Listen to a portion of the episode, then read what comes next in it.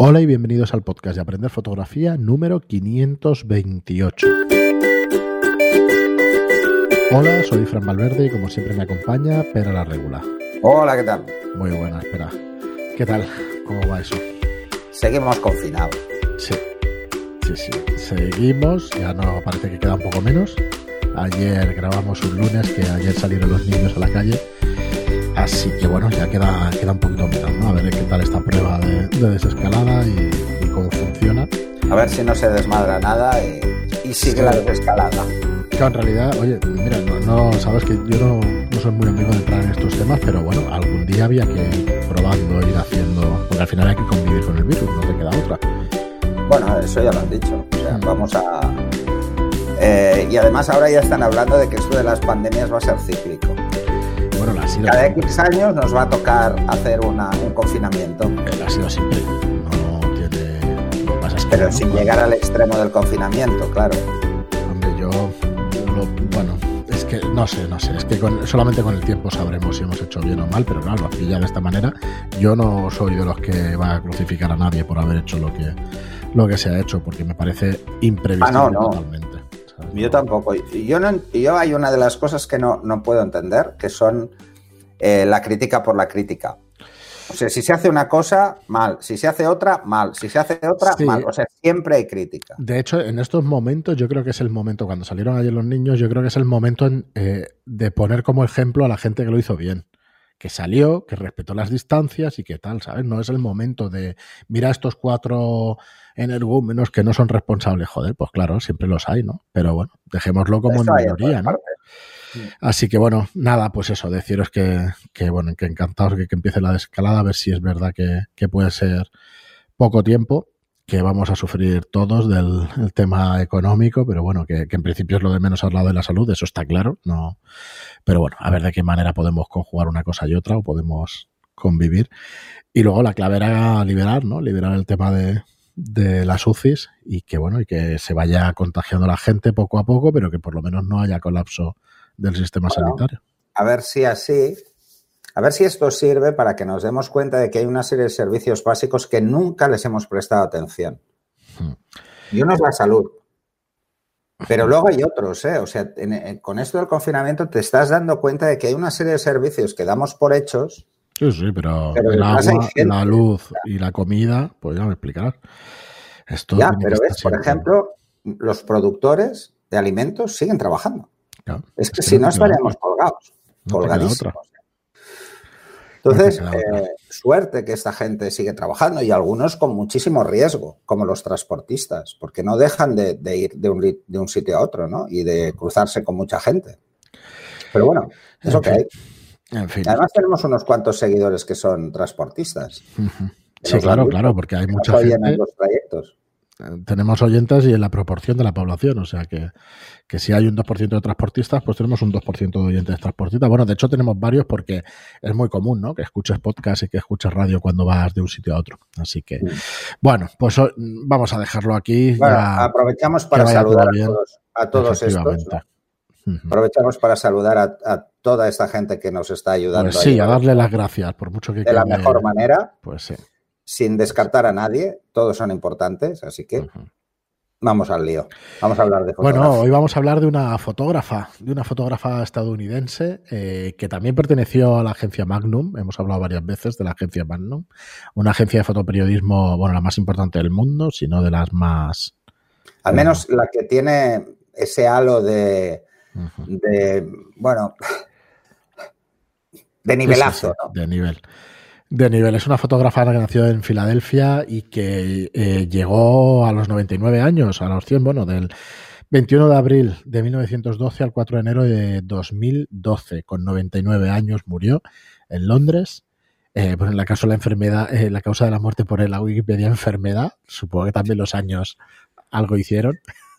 Sí. Eh, eh, a ver, que nadie se piense que el hecho de ser fotógrafo te garantiza longevidad, No, pero joder, 99 años, la verdad. pero que- 99 años son muchos años, sí. Está estupendo. Bueno, nació en Filadelfia, en, eh, era, bueno, se nació en el seno de una familia de inmigrantes judíos eh, rusos Y, bueno, en, principio, eh, ¿por qué es esta fotógrafa o en qué momento se convierte en una fotógrafa famosa? A, partir, a ver, si mm, da igual lo famoso que sea, si perteneces a la agencia Magnum, tienes que tener la calidad que se presupone, ¿vale? Porque realmente los que han pertenecido a esta agencia, creo que se fundó en 1943 o 45 eh, por Robert Frank y por Capa y por algunos otros fotógrafos de la época, los más famosos y los que más nombre tuvieron en el fotoperiodismo. O sea que nada, cinco o seis años después formó parte de la agencia Magnum.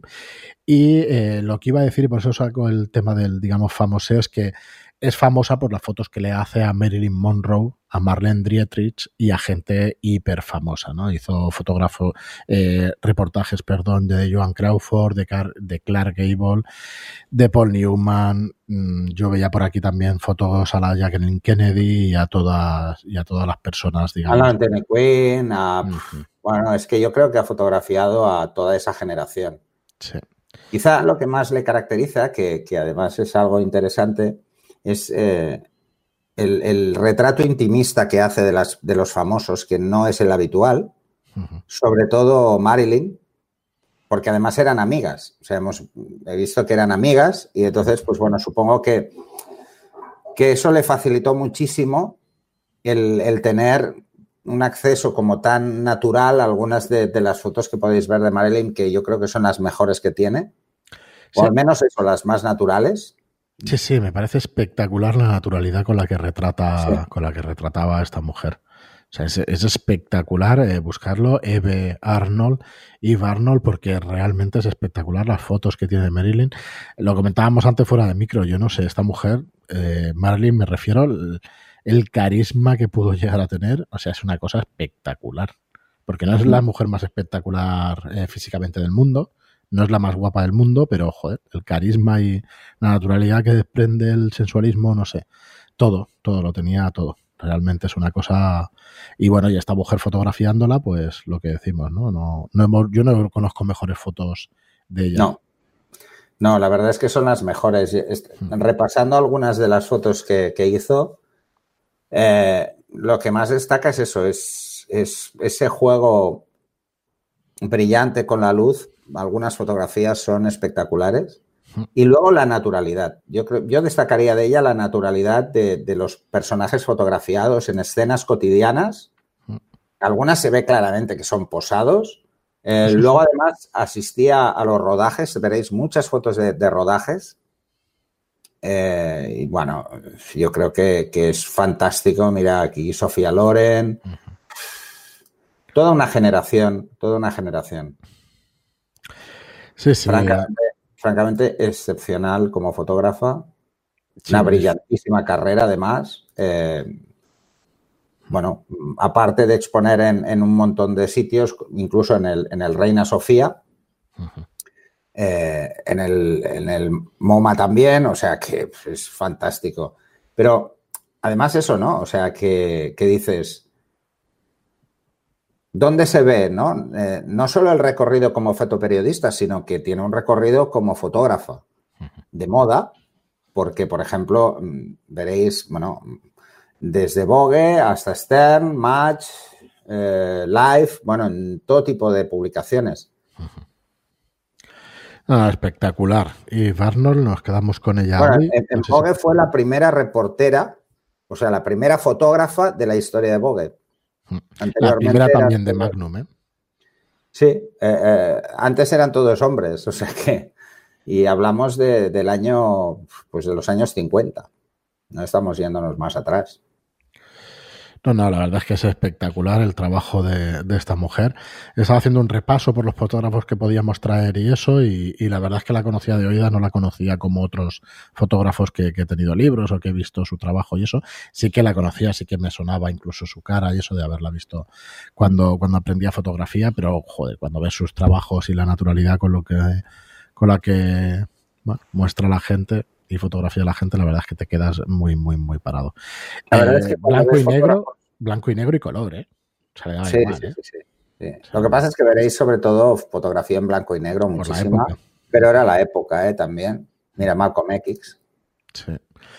Muy bien, pues eh, nada, espectacular. espectacular. Darle un repaso porque francamente eh, las fotografías os daréis cuenta de que son... Lo hemos tratado un montón de veces, espera, ¿cómo sacas a la gente de esta manera tan natural?